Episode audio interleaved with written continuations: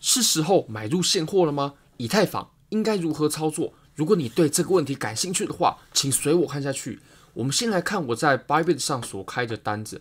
那我个人呢是已经把以太坊多单的仓位去调仓到比特币身上了，因为以太坊它最近的走势太弱，而且呢，如果我们再复盘一下以太以太坊 K 线走势，我们就可以发现啊，其实以太坊跟比特币它还是有呃很明显的区别的。我们等一下也。都会跟各位提到，那 Beat 的表现呢，在最近算是非常好。不过，我个人现在还是只有操作期货的部分。虽然说获益非常不错，甚至比我当时开仓的时候想象的要来得更好。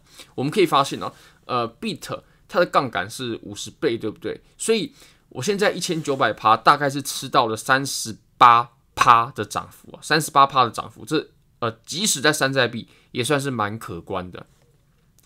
那我现在呢，在 Bybit 上面所开的单子啊，有非常丰厚的收益。如果你也对交易感兴趣的话，我非常推荐 Bybit 交易所。它是我换过这么多间交易所以来，无论从挂单深度、顺滑体验、交易界面都无可挑剔。现在点击下方链接注册入金，最高可以享有三万零三十美金的交易赠金。我个人也也一直都是在用这间交易所交易的。那呃，其实我对这间交易所的风控呢，诶，也是相当信任的。我在这支账号里面大概就有四十万美金，算是也不少了。而且我还有另外一支账号，那另外一支账号的钱更多。好，我们可以来先看一下 Bit。那 Bit，OK，我们现在看到 Bit 的图表，用这个行用这张图表分析是不是对的呢？好，如果我们从呃周线上，我们可以发现啊，Bit 在前面它都没有什么交易量，对吧？它的交易量都极低。那它现在暴力拉升了。爆量拉升，所以就表示我们绝大多数的筹码都是堆积在我们往上拉涨的这三根 K 线，是这样吗？并不是的。为什么不是呢？因为这个图表就错了。我们当我们在分析的时候，我们一定要找到适当的图表。如果我们选错误的图表来分析的话，那就会得到完全错误的结论。为什么说这个图表它是错误的图表呢？我们可以发现啊，这个图表它是截取了 Bybit 上面 Bit USDT 本位永续合约的。呃，K 线还有成交量来作为参考的，那我当然认为这个是没有参考价值的，因为其实我们在分析衍生品市场的时候呢，它是并没有办法跟现货市场做连接的，而且如果我们分析衍生品市场的量能啊，还有堆积的情况的话，我认为呢，也作用绝对没有我们分析现货来的有效。为什么呢？我们就举个最简单的例子好了，比如说啊，我们想分析。啊，筹码的堆积对于盘面的影响。那我们可以看到这个白色的箱体，这个白色的箱体，它如果我们以传统的方式，也就是如果如果说它是现货的话，那它有这么大的区间，累积了这么多的量的量能，然后时间也足够。那当它下破的时候，上方的这群人被套。既然如此，我们现在在上涨，通过一样的区间的时候呢，这一群被套的人，他就会把他手上被套的筹码给抛抛出来，就会产生抛压，那盘面上涨就没有那么容易。不过呢，我们可以发现呢、我们这一波上涨，诶，这个图表，它真的可以显示我们刚刚所说的讯息吗？其实是不行的，因为我们当时啊，在这个位置，它所建立的那些呃多头的仓位。我我讲的都是合约哦，我相信是没有办法拿到现在的。为什么呢？因为当时啊，它插了这么大的一根针，这根针如果我们就呃量一下的话，可以发现啊，它是三十几趴。我相信绝大多数，绝对是绝大多数的杠杆都会被爆仓，即使你放三倍的杠杆都要被都要被爆仓。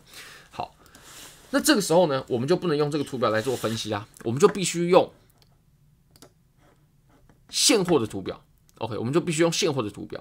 那现货的图表呢？我们可以直接来到 Bybit，然后我们点开交易，然后现货嘛，所以我们选择 Bit。那为什么会选择 Bybit 这间交易所呢？因为 Bit 啊，在 Bybit 上面它的交易量啊，大概是占了九成左右，九成以上啊。我记我之前的印象是九成五以上啊。不过我们话不说死，我们讲的保守一点，九成以上绝对有。那我们来分析这个图表，这个图表才是我最看重的。其实我昨天有发现一个问题啊，就是呃，Bybit 的现货订单它是没有办法限定是呃必须是挂单，它没有这个设定，所以我有跟他们内部反映过了。那我相信他们做修正过后呢，以后是会有这个设置的。那对，嗯，手续费比较注重的交易者来说呢，就可以节省不少钱啊。好，那我们来看这个图表吧。这个图表呢，我们可以发现呢，其实整个 BIT 它的筹码分布过程呢，其实是很不均匀的。它最多的筹码是集中在什么地方呢？或者换句话说吧，它的成交量大部分是集中在哪里呢？都是集中在这个箱体当中。我换换个颜色好了，这个紫色不是那么容易看，我就换白色吧。好，我再把线弄粗一点，这样更清晰了。这个白色的箱体啊，它累积了绝大多数的筹码。我们可以发现，我们如果观察下方量能的话，绝大多数的筹码都是在这个白色的箱体发生的，交易量都是在这里发生的。那这意味着什么呢？有非常多人在这个地方抄底，当然也有很多人在这个地方卖啊。那卖的人能卖出这么多货的，我相信肯定不是散户。那接盘的人呢，非常有非常大的几率他就是散户的，因为他毕竟最后下跌了嘛。OK，它下跌砸砸出了一个很深的洞。好，那我们可以发现什么呢？我们决定好这个区间过后啊，我们就可以得知，当价格它通过白色的箱体的时候，这个价格区域的时候，它肯定会寸步难行。为什么呢？因为有非常多人在这里被套牢了。我们下方的箱体不够，当时我们下方的箱体不够。当时在上方被套牢的这群人呢、啊，他们不会在下方的这个箱体把他们被套牢的筹码给卖出来，所以当我们的价格再次通过这个白色箱体的时候呢，它就会形成抛压。那也也可也可见啊，即使 b i d 它放出了这么大的利多消息，而且这这是很实质性的，这个不是虚无缥缈的，BitDAO 会在每一天都回购价值两百万美金的 Bit，这个是非常非常大的利好。怎么这么说呢？因为 BIT 啊，它的交易量也不过就是一千多万美金而已。那每日回购两百万美金，这个对于 BIT 呃市值算是比较小的币来说呢，绝对可以形成很强大的购买力。那在这么强大的购买力之下，它的涨幅居然是有限。虽然说它也涨了很多，没错。不过以山寨币的角度来看，它涨的其实不算多。为什么呢？就是因为我们前面这个白色的箱体。好，那这个白色的箱体，它的。压力最强的位置是在什么地方呢？其实就是箱体的上缘嘛。为什么说是箱体的上缘呢？就是在我们大概零点八左右哦的这个位置。为什么呢？因为当如果我们的箱体上缘可以被突破的话，那就代表我们这个白色箱体以下所有被套牢的人，他都解套了，对吧？他都解套了。要让这群人解套，会形成强大的抛压，所以这个白色呃箱体的上缘呢，绝对是压力最强劲的位置。那我相信啊，只其实 beat。